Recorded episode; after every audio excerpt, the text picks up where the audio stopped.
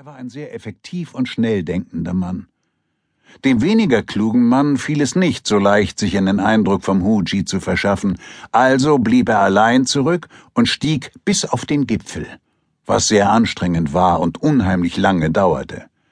Seine Kräfte reichten kaum aus, und am Ende war er völlig erschöpft. Doch erst jetzt hatte er in seinen Augen hinlänglich verstanden, was es mit dem Huji auf sich hatte. Die Spezies der Schriftsteller, zumindest die meisten von ihnen, gehört unbedingt zum Typ des weniger klugen Mannes. Sie können nicht begreifen, was der Huji ist, solange sie ihn nicht wirklich auf ihren eigenen Beinen bestiegen haben. Es liegt womöglich sogar in der Natur des Schriftstellers, dass er den Berg, selbst wenn er ihn mehrmals besteigt, noch immer nicht versteht. Oder sogar umso weniger, je öfter er ihn besteigt. Hier hätten wir dann einen Fall von Subeffektivität. Einem scharfsinnigen Menschen würde so etwas nie passieren. Deshalb ist es für einen Schriftsteller auch keine große Überraschung, wenn jemand aus einem ganz anderen Tätigkeitsbereich eines Tages nebenher einen Roman verfasst, von Kritik und Öffentlichkeit mit Bewunderung überhäuft wird und sogar zum Bestsellerautor avanciert. Er wird dies kaum als Bedrohung empfinden, und schon gar nicht wird es seinen Zorn erregen, denke ich. Denn aus irgendeinem Grund ist dem Schriftsteller klar, dass die betreffende Person in den seltensten Fällen über einen längeren Zeitraum weiterschreiben wird. Begabte Menschen haben den Rhythmus von Begabten, Intelligente den von Intelligenten, Gelehrte den von Gelehrten. Und der Rhythmus dieser Menschen stimmt auf längere Sicht nicht mit dem des Schreibens von Romanen überein. Natürlich gibt es ebenso unter Berufsschriftstellern solche, die man als begabt bezeichnen könnte. Manche sind eher scharfsinnig.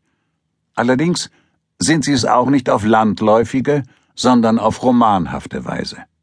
Erfahrungsgemäß halten sich diese Scharfsinnigen, man könnte sie Schriftsteller mit Verfallsdatum nennen, in der Regel höchstens zehn Jahre. Um diese Zeitspanne zu überschreiten, braucht man weniger geistige Schärfe als vielmehr Langmut und Durchhaltevermögen. Anders ausgedrückt, ein Autor muss nach einer gewissen Zeit in der Lage sein, die Schärfe einer Rasierklinge in die eines Hackmessers umzuwandeln. Und irgendwann muss er das Hackmesser in eine Axt verwandeln. Wer mehrere solcher Wandlungen glücklich übersteht, erreicht als Autor eine höhere Ebene und wird eventuell seine Epoche überdauern. Wem dies jedoch nicht gelingt, der wird unterwegs mehr oder weniger verschwinden oder seiner Präsenz beraubt sein. Oder er richtet sich entspannt an einem für scharfsinnige Menschen geeigneten Platz ein. Doch sich entspannt einzurichten, ist für einen Schriftsteller, wenn ich das offen sagen darf, gleichbedeutend mit dem Verlust seiner Kreativität. Schriftsteller sind wie Fische. Wenn sie nicht ständig gegen den Strom schwimmen, sterben sie.